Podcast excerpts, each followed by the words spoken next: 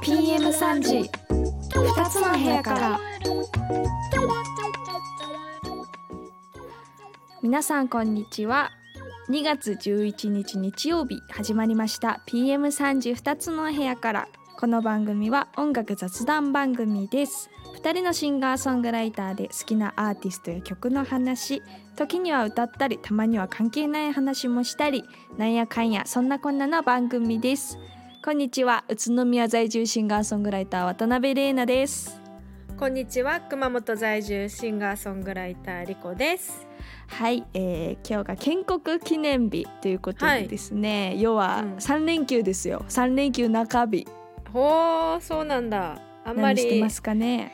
ねなんか連休とかあんまり関係ない感じの ね確かに。お仕事だから。うんそうなんだ。建国記念日ですか。そうなんです。いいな3連休だったらお出かけしてる人もいるかもしれませんね。行楽日和だといいですけどね。ねはい、ということで今日も始めていきたいと思います、はい、えー、レターをいただいておりますね。はい。ではレターご紹介します。はい、えー、仕事の隙間さんいつもありがとうございます。ありがとうございます。えー、リリコレナちゃんこんにちは。こんにちは。いつもレター読んでくれてありがとうございます、えー、ところで先週のレイナちゃんプレゼンの寿司ボーイズさんを全く知らないおじさんはあまり聞くことがないラッパーとやらを初めて聞いてみました、うん、気にしないも面白い曲でしたがその他の曲も拝聴していて印象的だった曲がダンボールギーニと ゲートボーラーでした、うん、面白いですね曲のタイトルだけで聴きたくなりますよね。面白い発見でした、うん、えー、その後リコちゃんプレゼンのコトリンゴさんの楽曲も初めて拝聴しました。孤独に組み立てが終わったシングルベッドに横になり こんにちは。また明日から改めて聞き直しました。すると続けてユーミンのノーサイドのカバーが流れてきたではありませんか、うん、なんということでしょうコトリンゴさんの声でカバーされると聞いたことがないユーミンのカバーになっていてすごく心地よかったです。その後リコちゃんもラジオフェスでカバーされていた飛行機雲まで流れてきて、うん、子守歌になって心地よくヘッドホンしたまま寝落ちしてました。寝るとき聞きたくなりますよね。といただきました。確かに。いっぱいカバーされてるんですね。そうですね。カバー多いですね。あの宮沢賢治の星巡りの歌も、はい、ああしてた気がする、えーいっぱいいろんな人がねカバーしてる曲ですよね。ね。ねダンボルギーニ今度作ってみよう。ダンボルギーニって。ダンボルギーニをダンボールで作ってるってこと？うん。ね。うん、作ってみよう。私ありがとうございます。ありがとうございます。それではコーナーを始めていきたいんですけども、自分たちの曲以外のご紹介する楽曲は番組内で流すことができないため、Apple Music にてプレイリストを作成します。プレイリストは概要欄の URL からアクセスできますので、ぜひ聴いてみてください。また、Audible や Spotify、Amazon Music など各種ポッドキャストでも聴けるようになりました。いろんな媒体からお楽しみください。番組へのコメントメッセージもお待ちしております。勝手にプレゼンターズ。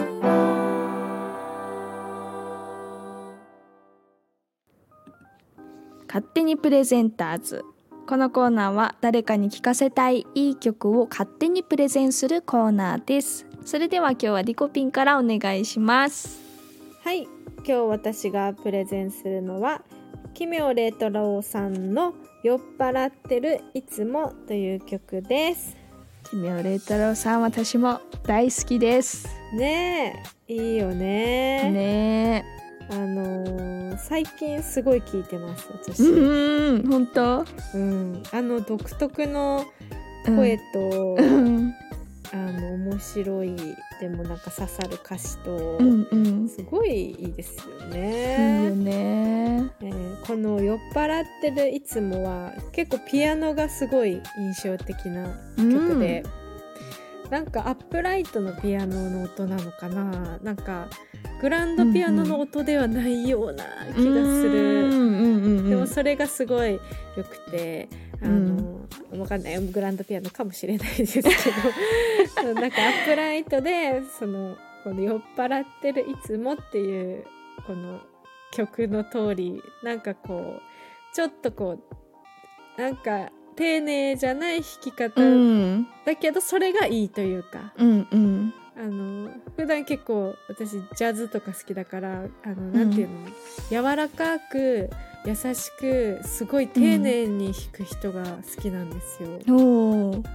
自分はあんまりそれができないんですけど。でもこの曲はねそのちょっと荒さがすごい良くて。うん。で歌詞がさその酔っ払ってるから僕の耳にはこう何も届かない的な歌詞。うんうん。いつでも僕昼間から酔っ払ってるよみたいな、えーいくら僕に腹を立ててヒステリックにわめいても力任せに殴りつけても物を壊しても僕は気にしないよ。だって酔っ払ってるから。っていう最高じゃないですかこの歌詞。すごいね。ね。酔っ払い強いよね。強い。私あんまりお酒飲めないんでこんな気持ちになってみたいという感じですね。あーもうどうでにでもなれみたいなね。ねで奇妙麗太郎さんはあのこう活動的にはすごい長くあのプロのミュージシャンとして活動されてますけどうん。こう奇妙麗太郎としてのアルバムは2017年なのかな、うちんょっとあの活動歴からだいぶ経って活動開始からだいぶ経って、メジャーファーストアルバム「You Are Sexy」をリリースされていてその中に入ってる楽曲ですね。うん。天才バンドとか。そうだよね。天才バンドとか、ねなんかいろんな方といろんなことをされてて、うんうんで私の好きなスキマスイッチの大橋さんともねうん。えっとねスパイシーチョコレートっていうあのーグループのなんか楽曲で一緒に歌ってたりして、へえは早く見てみたい生で。ねえ、うん。この間さ中村恵美さんと二人でツーマンライブしてたの、えー、マジで？めちゃくちゃ最高じゃない？めちゃくちゃ最高じゃんそれ。行きたかったんですけどねねえ。本当に。すごいなそれ。ね確かねあのサークルにもねうん。出てたんじゃないのかな、私が間に合わなかったのか覚えてないんだけどなんかニアミスを起こして見れなかったような気がするんですようね。ん。ぜひあのこの奇妙麗太郎さんの楽曲本当にバラエティーにも飛んでるし、あの独特なこの声、ちょっと今和の清志郎さんをうんわかる。令和のの今のそうそうそうそう清志郎みたいな。なのでぜひぜひ聴いていただきたいと思います。今日私がプレゼンしたのは奇妙麗太郎さんの「酔っ払ってるいつも」という曲でした。PM3 時二つの部屋から。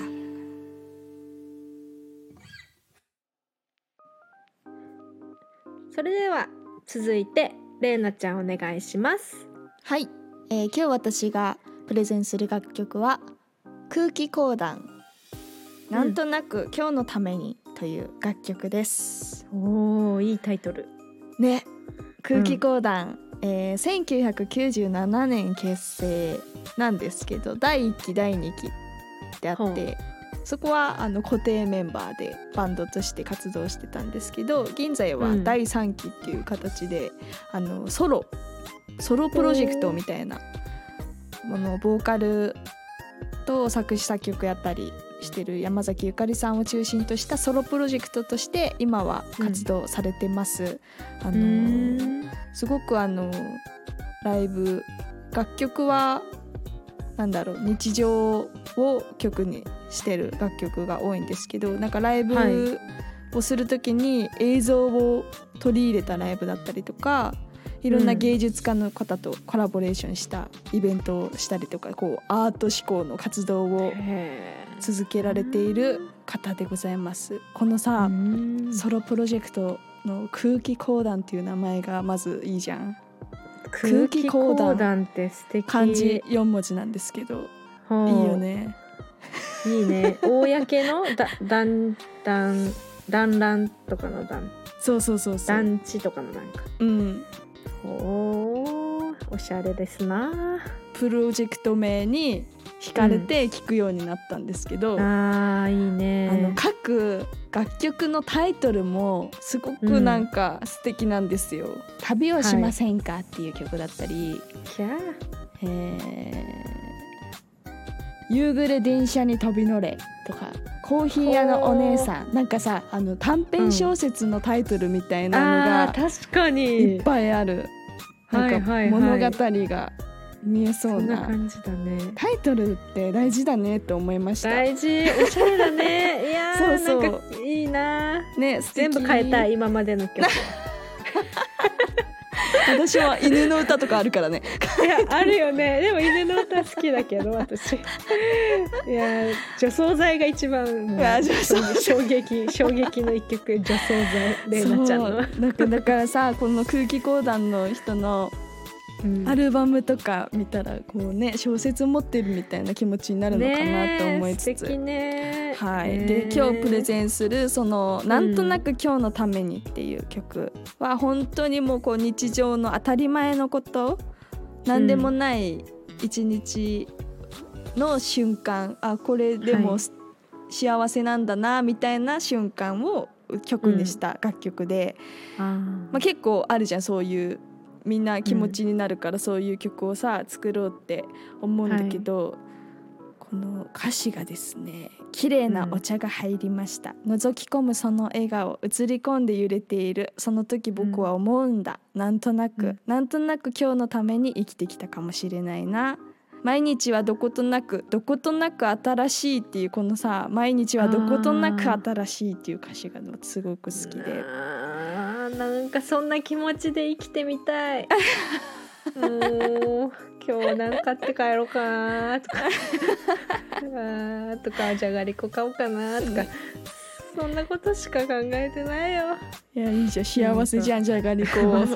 じゃがりこを覗き込むその笑顔。が揺れてる素敵だ今日のためね。いい歌詞。そうなんかこう一曲一曲の歌詞とかなんかあんまり説明じみてない感じが素敵だなと思って、確かに。うん、本当あの、ななんかアートとコラボされてこうね、うん。あの活動されてるっていうことでなんかこう歌詞にもアート性を感じるなってすごい思いました。いろんなこうタイトルを見つつ皆さんも選んで弾いてみたらいかがでしょうか、ということでうん今日私が、えープレゼンした楽曲は「空気講談なんとなく今日のために」という楽曲でした。以上「勝手にプレゼンターズ」のコーナーでした。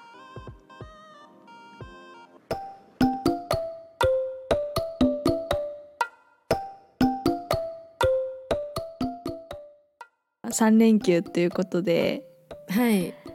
3連休祝日が関係あってお休みの、ねお仕事の人もいれば、はい。全然普通に働いてるよっていう人もいると思うんですけども。はあのね。今やってる仕事い、うん。じゃなかったら自分がもはい。し何にでもなれますってなったら何にでも何の仕事最高をだね。したいですか？う、ーん。私の今までの経歴は、うん。まあ普通にちょちょいちょいバイトはししたしてうん。でまあ長かったのが阪急ハンズうんで、うん。でもそれは全然やっぱ別に夢ではなかったよね、まあうん働いて楽しかったしやりがいはあったけどうん。10年近く働いて、うん。まあ、ででも途中からラジオのあの出演とかも途中から始まり、音楽も並行してやってで今ラジオ局で働かせてもらってうん。今最高にいい楽しいなと思うんですよ。ラジオも好きだし、うん。そう音楽番組だしうん。で音楽も傍らでやってて、うん。最高なんだけどじゃあそうじゃなかったら何がしたいかっていうと、うん。えー吉本興業で働きたい。いいですね。吉本っていうかお笑いが好きでリコとして、ピン芸人としてあ違います。芸人じゃどんな芸どんな芸すんの？違うわ。一発芸ちょっとやって芸人じゃない。一発芸はねあるけどね。あるんだ。ラジオでできないものあるけど。あ見た目の？マネージャーとか違うマネージャーとかしたいう。んね。芸人さんのマネージャーとか、うん。まあ今はうん。あのほら芸人さんの YouTube とか、うんうんああいうのとか楽しそうだなと思ったり、うん。とにかく芸人さんってすごいなって思うんですよ。へえそうだね本当に。ね人を笑わせることが仕事ってすごくない、すそういうごいよ人たちのこうマネージャーとか、うん。なんか携わるのをやってみたかったなとか思いますね。まだいけますよ、まだいけます、うんいやでも熊本にいたいんだよな。熊本に吉本ができたらいいな。ないの？吉本支社みたいなのないのか？福岡とかにあるのかな？芸人とかはあるけどね、うん。ね。うんまあ私は吉本で働きたいですね。いいですね。働きたかったかな。ねレイナちゃんは私なんかでもねあのーうん。小学6年生の時に書いた文集みたいなのをはい。なんか見つけたのよあの前。へえそうなんだ。12歳の時に書いた「10年後の自分」っていうテーマで書いたやつにはい。あのなんか一日の過ごし方みたいな。私が想像する10年後はこうですみたいな感じで書いておてー。ではい。仕事は幼稚園の先生か、おー。あの作詞家をしてると思いますって書いてたの。何それすごい合ってんじゃん、でそれをたまたま、うん。あのその文集をよ10年後にたまたまね、あの見つけたんだよ、あの部屋の片付けしてる時にあの上京前22歳の時、はいはうん。で見つけてえめちゃくちゃ今やろうとしてることじゃんみたいな。保育士にこうね就職のために行く段階で見つけてうん。うんうんめっちゃ鳥肌立ったっていうのはあって。へなんかちっちゃい時から思ってたんだなって思いつつね。でもなんか違う職をするってなったらねうん。あのー絵本作家をやってみたいですね。でも絵がめっちゃ下手だから、そうね。あの 絵が下手なんですよ保育士なのに絵が下手なんですよ。あのなんかさほら、うん。グッズ作った時にさあの、うん。リンゴを描いてたあリンゴ描いてた。そういうことだよね、いや俺上手に描けたでしょ。グッズにしたぐらいの頃。まあそうだね。え上手だったでしょあれ結構。可愛い。はい。え可愛かったじゃん。可愛かった可愛かった。あれ 可愛かったってことにしないと。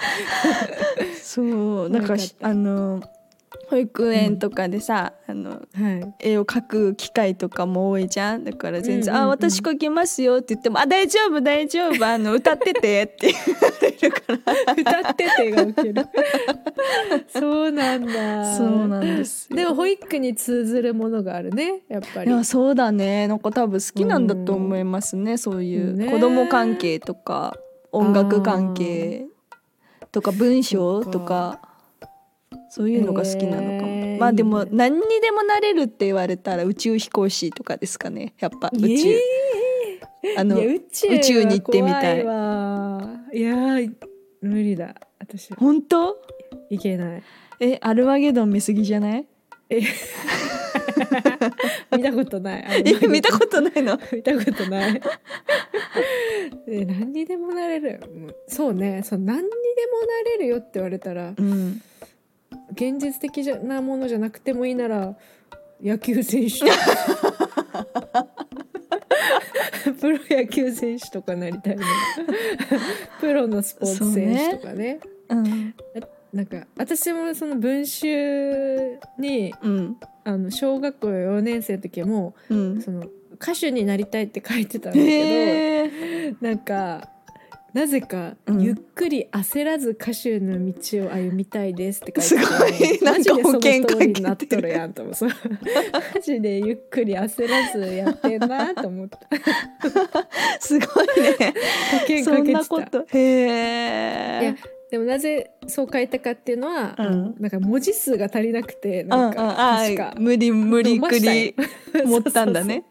怖いでも言霊っていうか そうなるんだなって面白いね。うん。いいね。でもいやなんかいろいろね人生あと一周ぐらい自分のままできたらいろいろしてみたいね、あっという間だよね本当本に何に興味を持ってきたかとかでね。ね。いろんな仕事があるけど。うん。自分の好きなこととさなんかやりたいことを仕事にするってすごい難しいじゃん。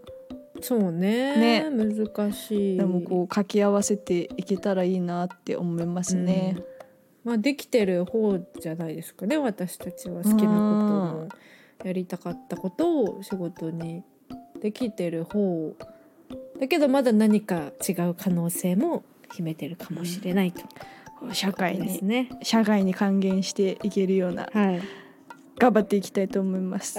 気合入った、はい、頑張っていきたいと思います。子供の未来のために、はい。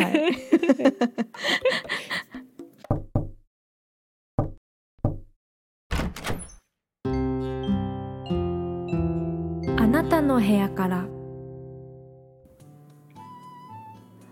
あなたの部屋から。このコーナーはリスナーの皆さんが誰かに教えたい曲をプレゼンするコーナーです、はい。えー本日いただきましたコンテナちゃんからありがとうございます。がとうございます。ご紹介していきたいと思います。えー池尾寺仮かっこ仮の部屋からということでですね、これは本家でも一度やりたかったのですがプレゼンのプレゼンをさせてください、音源にもともと添えられたプレゼンがあるとすればそれはライナーノーツですよねそこで今回はまたまたしょぼい脳内検索で私が一番印象に残ったライナーをプレゼンさせてください。はい。曲は「I've never been to me」放題を「愛はかげろうのように」と言います。古い曲ですが、有名な曲だからわかると思います。はい。これはモータウンのヒットメーカーだったロナルド・ミラーとケネス・ハーシュによる作品で、レーベル所属のシンガー数人がそれぞれのアルバム曲として収録したのが最初でした。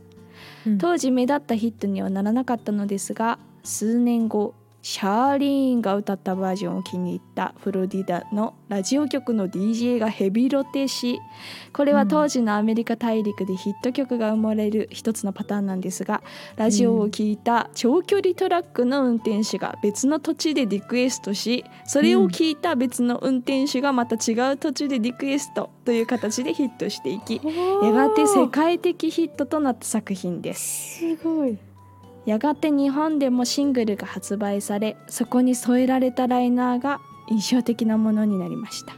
当時文化放送の敏腕ディレクターだった出川優さんによるもので抜粋を記します、はい。何度も何度も聞き直してもう完全にこの人の虜である。決して凝りに凝って作り上げられたレコードではない少し慣れてさえいれば一度聴けばコードもすぐ拾えるだろうしメロディーもシンプルである。ただ歌の味わいというものはそういう要素だけではうんぬんできるものじゃない。この短い数分間が実にいい。当分この音を持ち歩くつもりでいる。昔から好きだったモータウンへまた一つ片思い。とまあこんな感じです。今の若い人には少しキザに聞こえるかもしれませんがこのライナーが添えられて超強力版というスタンプが押されたプロモ版は40年以上経った今でも私の宝物です。ということで、あー素敵なプレゼンをまたありがとうございます。なんか超強力のねへーすごいねまずそだよね。うん。あの、まあ、この曲うん。あの確かにこの、えーシャーリーンの曲う歌ってるやつはよく聞くし、あの熊本の人はテレビのなんかの CM かなんかウェディングのうんちなんか少し短い番組かなんかでよく使われてて、めちゃくちゃ聞き覚えはあるそうなんだね。ありますね。うん、すっごいいろんな方がカバーされてる感じですね。見てたらねうん、いやでもこのトラックの運転手がっていう流れがなんかゾワッときましたね。ねあそんな感じでアメリカの、ねそうだよね。だってさえ、うん。アメリカどこまで？だってすごいじゃん、ね。広いじゃん。どこまでね。流れるの？その一曲の曲の。確かに。地域がねあのそうそうそう。ラジオ局の。ーすごいすねこれなんかその時代だからこそのうん、出来事あの出来事というかそういううね、んうん。いやちょっとゾワゾワしましたね。確かにこのライナーノーツもさ、あの昔の洋楽とかのアルバム買うと絶対載ってるじゃん。あの、うんうんうんうんうん。一曲ごとっていうか、載なんかこう物語みたいに書いてらっしゃる方がいて、うんでねなんか当分この音を持ち歩くつもりでいるっていうのがなんかあ昔を感じるよね。今だってさスマホで持ち歩けるじゃん？うんうんそうだね。でも当たりこの人は前のようにね持ち歩ける心の中に持ち歩くってことかな。このどうなんだろう？レコードでかいからね結構。ねそうだよね。ね。いやーでもすごいいいですね。だって決して凝りに凝って作り上げられたレコードではない。うん。少し慣れてさえいれば一度聴けばコードもすぐ拾えるだろうしだなーって書いてあるけど歌の味わいってやっぱ確かにな、この曲このボーカルのうんうん。なんか澄んだ感じがものすごくやっぱ印象的で一瞬で、うん。あこの曲ねってなったもんねやっぱね。いや素敵です。こんな素敵なあのあの、うん。上手にじゃなくてもう皆さんあの大丈夫なのでぜひ で一言「これめっちゃいいんで聞いてください」でもいいから、うん。もしなんかプレゼンがあったらぜひあの送っていただきたいとはい。思いますね。みんなで共有していきましょう。はい。以上あなたの部屋からのコーナーでした「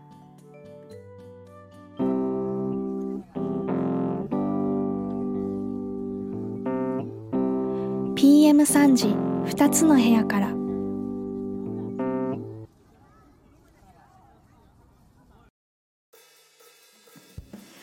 それではバイバイの時間です。はい。昨日ですね私、うん。ライブで歌ったんですけどうん。あのせっかくなんで次のライブ告知をさせてもらおうと思います。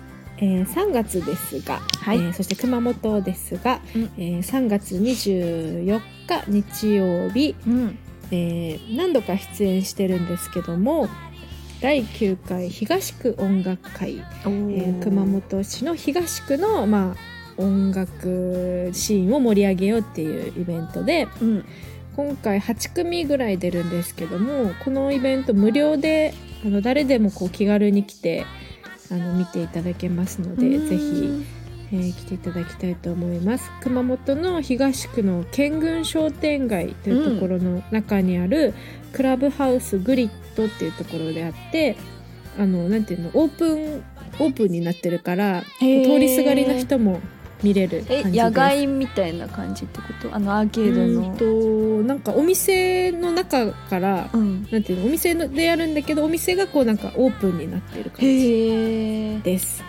ですごいねあの音もすごい良くてちょっと見てまたうろうろしてまた見に来てとかへそんなのも、できう。いいですはい。ね、、午後1時からのんびり開催しておりますのでぜひえーチェックしてみてください。いいね。出演時間決まったらまたお知らせします。えー来週はリコの部屋からというコーナーをお送りします、はい。リコピンがただただ好きな曲をカバーします。何が来るでしょうか、楽しみにしております、またリスナープレゼンあなたの部屋からそして曲の細道で考察してほしい曲の歌詞も大募集ですでは、来週も2つの部屋からお届けします。お相手は宇都宮在住シンガーソングライター渡辺玲奈と熊本在住シンガーソングライターリコでした。次回は2月18日日曜日の PM3 時にお会いしましょう。せーのバイバイ。